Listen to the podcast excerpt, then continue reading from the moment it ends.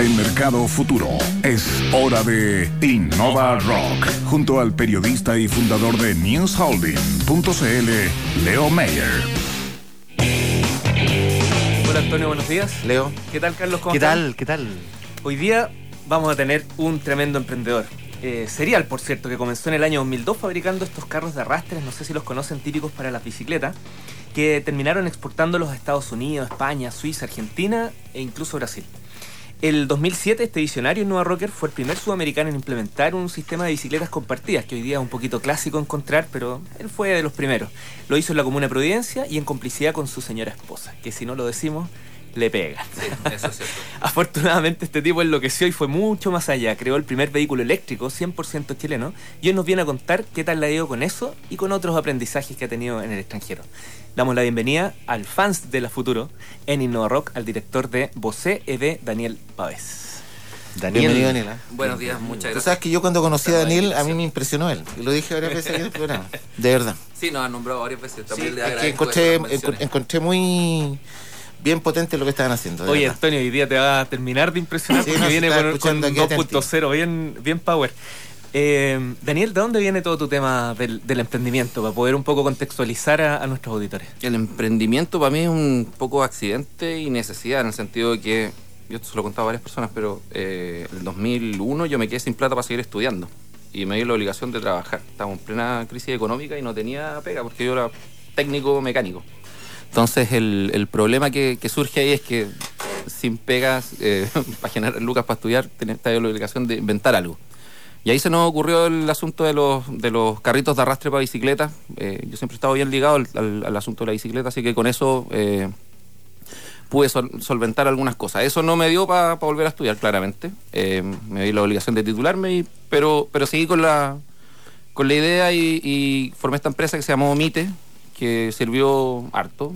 Eh, desarrollamos varios, varias cosas, entre ellos los carritos de arrastre, qué sé yo, y bicicletas recumbentes, que era una cuestión súper rara. Unas bicicletas que uno pedalea igual que como está sentado, pero con los pedales adelante.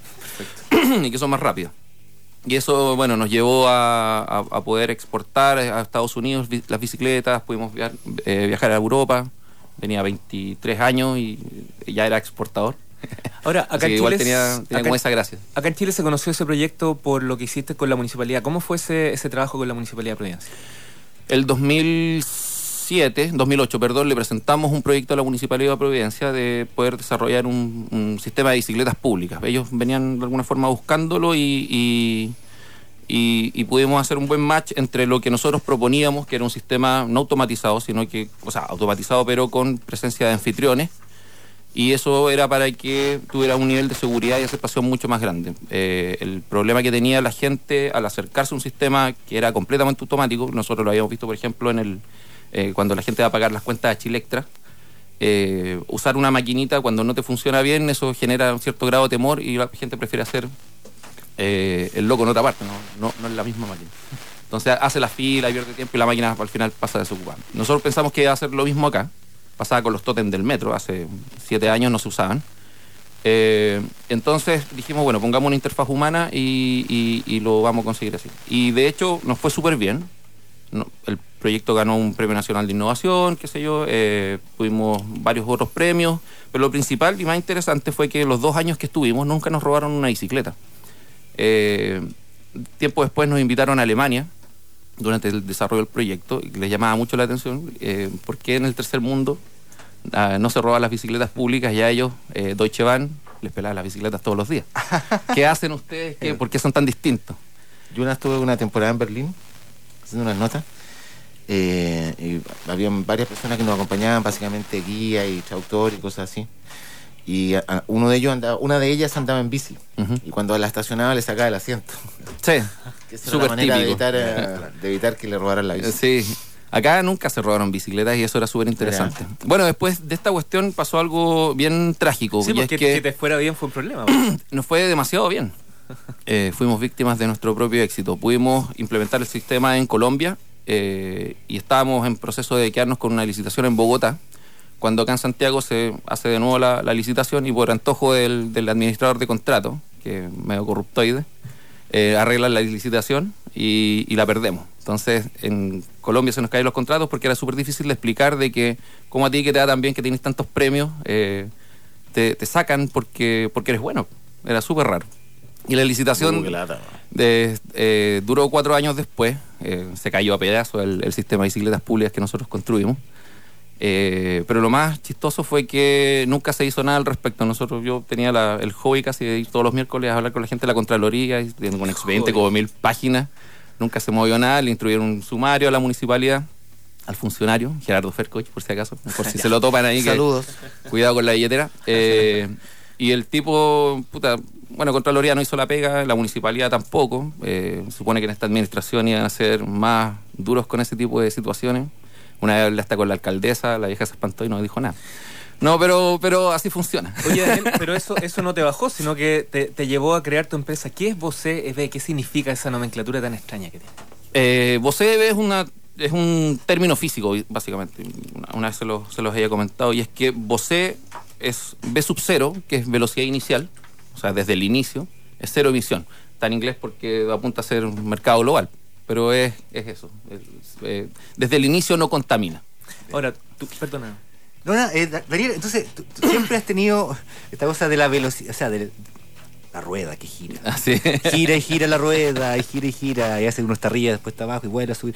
Eh, ahí hay como una, co- una cosa recurrente en tu vida de emprendedor y, y, este salto al, como decía Leo, este salto a, llevarlo a un nivel tecnológico, a otro desafío, a otro nivel, así hacer entrar en la movilidad eléctrica. ¿Cómo fue ese, esa decisión? Nosotros siempre hemos estado en la movilidad.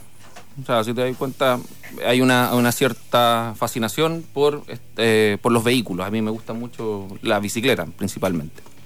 Eh, pero esta cuestión de- del, del vehículo eléctrico cumple con dos fines. Una, eh, poder desarrollar lo que a mí me gusta, pero adicionalmente tratar de hacer converger mucha tecnología en, en función de una cuestión que es, que es bien carente acá en Chile, que es tratar de crear industria. El concepto de detrás de Bose es de poder impulsar algo que no hay aquí, que es la alta tecnología. dramático.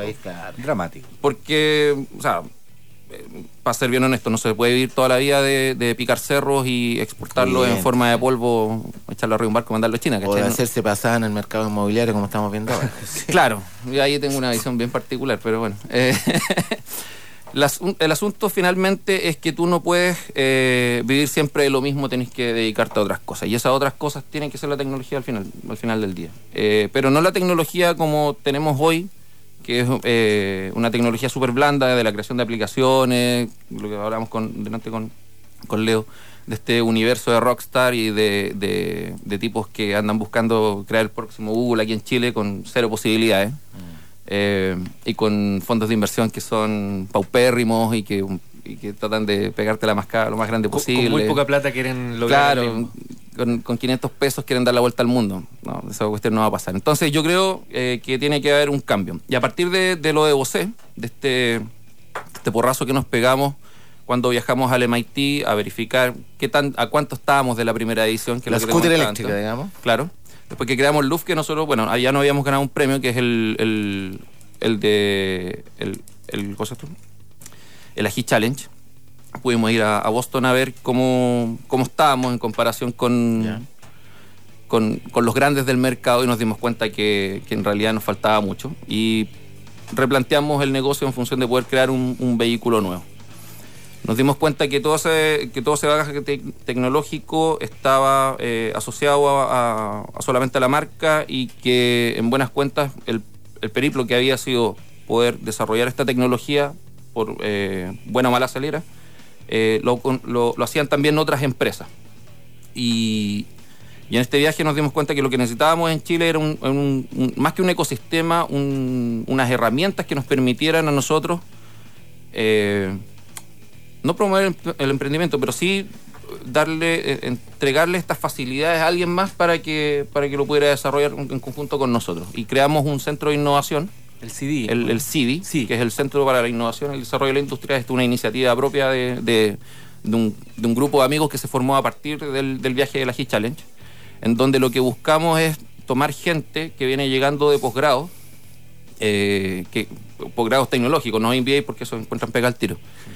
y que en vez de que se vayan a hacer clases a la universidad o a hacer paper, que aquí todos hacen gárgaras con ese tipo de cuestiones, eh, puedan, eh, al conocer una tecnología bien, prototiparla y tratar de llevarla al mercado bajando el riesgo tecnológico inherente, pero sobre todo el, el time to market que le llaman, que, que es la, la idea de poder eh, probar finalmente cuál es el grado de absorción que tiene la tecnología. Daniel, los interesados en el CD, ¿qué hacen? ¿Se contactan contigo? ¿Van a, un- a una página web? o Todavía no, ya lo vamos a lanzar. El, el CD ya está armado, ya existe, eh, tiene, tiene un domicilio conocido, tiene la infraestructura y estamos probando primero la, la, digamos, la metodología que vamos, que estamos, que estamos tratando de desarrollar. ¿Y la, ¿Y la scooter eléctrica la van a desarrollar algún día o van a irse por otro lado? Nosotros ya tenemos ahora en el primero de abril. genial ese Sí, el, el- la- el primero de abril nosotros vamos a lanzar nuestro nuevo vehículo, que es el, le, le llamamos el MK2, tan cordialmente invitados nuevamente a la, a la- a la- al lanzamiento. Es un lanzamiento mucho más pequeñito que el, que el anterior. Y lo que buscamos ahora es entregar un vehículo que sí la gente no nos critique tanto, porque antes era como era un monoplaza, era como me gusta, pero no me sirve tanto. Es un modelo biplaza, tiene mayores capacidades y esa es la idea es que eh, en base a las mismas prestaciones que tiene el es 60 km por hora de velocidad máxima, porque es un vehículo para la ciudad, eh, y 60 kilómetros de autonomía con una recarga que cuesta 300 pesos, eh, podamos tener un, vehículo que sea competitivo. Y en paralelo, ese mismo vehículo lo vamos a reformatear para un- una conducción más deportiva con, un, con unas posibilidades más amplias. O sea, 140 kilómetros por hora de velocidad máxima y hasta 200 kilómetros eh, de autonomía para poder ya con ese vehículo realmente poder en- entrar al mercado internacional. Felicitaciones, Daniel, mucho éxito. bien, ¿eh? Eh, ¿El MK2 se Muchas gracias. MK2? Eh, hoy día se llama MK2, es el nombre de proyecto, pero ya va a tener nombre comercial. Pone- poniendo la bandera de la industria chilena, que no se Muy bien ese concepto. Que te vaya muy bien, ¿ah? Listo, muchas gracias. Daniel, chao. Yo les tengo un anuncio importante que hacer. Mañana A ver, a ver. sábado será el estreno, señoras y señores, de Innova Rock extendido. Vamos a tener una hora para rayar la papa con la innovación y, por supuesto, con el rock. Me va a acompañar Josefa Villarroel, de Garage UAI, y además Uri Martinich, eh, del, el- él es el, el CEO que estuvo acá también de loaría.com. Eh, vamos a trabajar información, agenda de eventos, recomendaciones de innovaciones chilenas y un entrevistado nuevo cada semana. Vamos a comenzar mañana con el director ejecutivo de Startup Chile, Sebastián Vidal. Así que totalmente invitado. Eh, Daniel, te Mucha esperamos suerte, tener también en mucha el, suerte. el día sábado. Que te vaya bien, Leo. Vale, muchas Muchas gracias. Bueno, antes de la despedida, déjenme contarles acerca de Entel Empresas. Conéctate con tus clientes y proveedores a través de la telefonía fija, internet de alta velocidad con la fibra óptica de Entel Empresas, ahora a tu alcance para todos los tamaños de negocios. Contrátalo a un precio muy conveniente llamando al 600 3600 030 Entel Empresas. Suerte, Leo. ¿ah? Chao, Daniel. Muchas gracias. Chao, Carlos. Chao, Que lo bien. Nos Chao, vemos el lunes. Yes. Muy ad hoc. Chao.